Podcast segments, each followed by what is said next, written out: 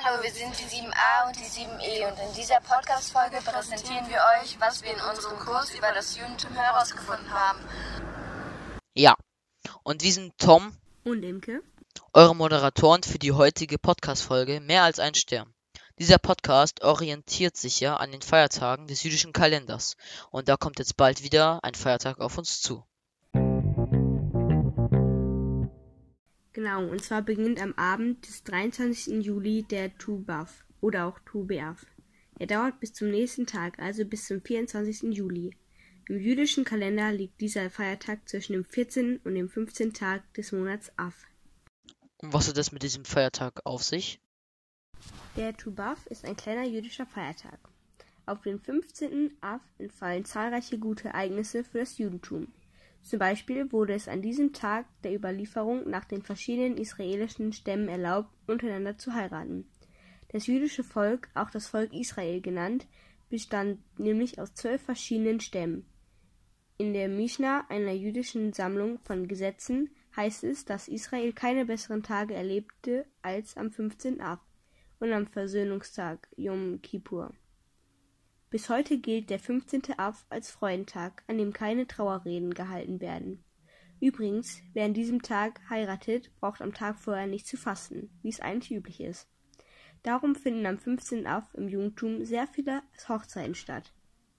Interessant. Aber warte mal, du meintest doch, dass Tu B'Av vom 23. auf den 24. Juli gefeiert wird. Letztes Jahr fand das Fest aber vom 4. auf den 5. August statt. Und im Jahr 2022 wird es vom 11. auf den 12. August stattfinden. Das kann ich erklären. Da bin ich mal gespannt. Also, der jüdische Kalender stimmt nicht mit unserem Kalender überein. Der Beginn der Monate richtet sich nach dem Mond. Immer an Neumond fängt der neue Monat an. Interessant. Das erklärt auch, warum am 15. Av, an dem Tubav gefeiert wird, immer Vollmond ist.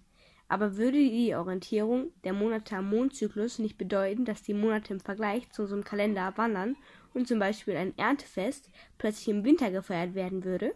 Das ist richtig. Aus diesem Grund gibt es alle paar Jahre einen Schaltmonat, sodass Verschiebungen im Kalender immer wieder korrigiert werden können. In den anderen Podcast-Folgen haben wir schon gehört, dass große Ähnlichkeiten zwischen dem Alten Testament und dem Tanach der jüdischen Bibel bestehen. Viele Schriften sind hier identisch. Zum Beispiel gibt es die fünf Bücher Moses sowohl im Judentum als auch im Christentum. Aber wo ist denn dann überhaupt der Unterschied zwischen Judentum und Christentum? Paulina, kannst du uns mit dieser Frage helfen? Im Alten Testament wird mehrfach darauf hingewiesen, dass ein Messias, ein Erlöser kommen wird. Von diesem Messias berichten die Christen im Neuen Testament. Christen glauben, dass Jesus Christus dieser Messias ist. Und was sagen die Juden dazu? Für Juden ist Jesus einfach ein normaler Mensch, ein Jude neben vielen anderen Juden. Sie glauben also nicht, dass es sich bei Jesus um den angekündigten Messias, den Erlöser handelt. Da wir schon bei den Gemeinsamkeiten von Judentum und Christentum sind. Wenn man Christ werden möchte, lässt man sich taufen. Wie ist das im Judentum? Hanna und Liana, wie wird man eigentlich Jude? Zum einen gibt es Menschen, die von Geburt an Jude sind. Der Sohn oder die Tochter einer jüdischen Mutter wird bei der Geburt automatisch Jude. Das hat nichts damit zu tun, ob diese Person im späteren Leben sehr religiös ist. Diese Person ist Jude. Am achten Tag nach der Geburt bekommen die Kinder ihren Namen. Jungen werden als Zeichen der Zugehörigkeit beschnitten. Und was ist mit Menschen, die nicht als Juden geboren sind? Also erstmal ist das Judentum nicht darauf aus, Menschen, die nicht gebürtigte Juden sind, irgendwie zu überzeugen, jüdisch zu werden. Aber wenn dann jemand selbst Jude werden möchte, beispielsweise wenn jemand einen jüdischen Partner hat und bereit ist, jüdisch zu werden, damit die Familie später eins ist, dann ist auch das möglich. Und was passiert dann? Dann muss die Person sehr viel über die jüdische Religion und Kultur lernen. Das dauert sehr lange. Man muss zeigen, dass man mit dem Ablauf des Gottesdienstes gut vertraut ist und eine koschere Küche führen kann, also eine Küche, die die jüdischen Speisvorschriften einhält. Und dann kann man Jude werden? Ja, aber man muss noch eine Prüfung bestehen, die man vor den Rabbinern, also den jüdischen Priestern, ablegen muss. Hat man diese Prüfung bestanden, geht man ins jüdische Tauchbad, die sogenannte Mikwe. Das kann man sich ein bisschen wie eine Mischung aus Tauchbecken und einem kleinen Schwimmbecken vorstellen. Denn die Mikwe muss so groß sein, dass hier ein ganzer Mensch untergetaucht werden kann. Wenn die Person, die Jude werden möchte, männlich ist, wird auch eine Beschneidung durchgeführt.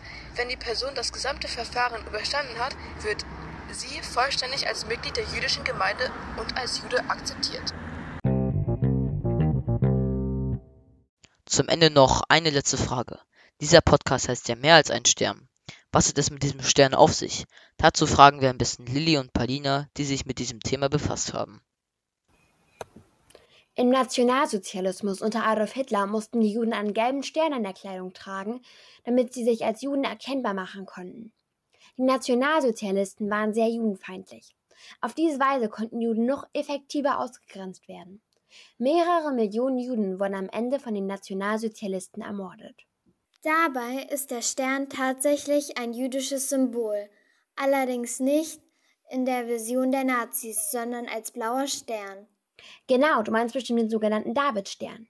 Dieser hat eigentlich eine religiöse Bedeutung. Ja, der blaue Stern steht eigentlich für die Beziehung zwischen Menschen und Gott.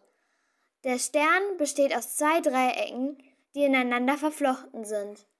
Das nach unten zeigende Dreieck bedeutet, dass der Mensch sein Leben Gott zu verdanken hat.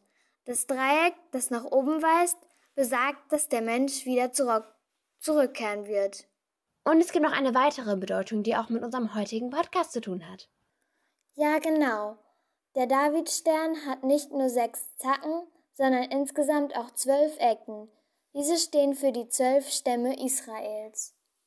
Warte mal, war es nicht so, dass Tuba, also an dem Feiertag, über den wir heute reden, unter anderem gefeiert wird, dass diese Stämme wieder untereinander heiraten dürfen? Das stimmt. Und das ist auch ein schönes Ende für diesen Podcast.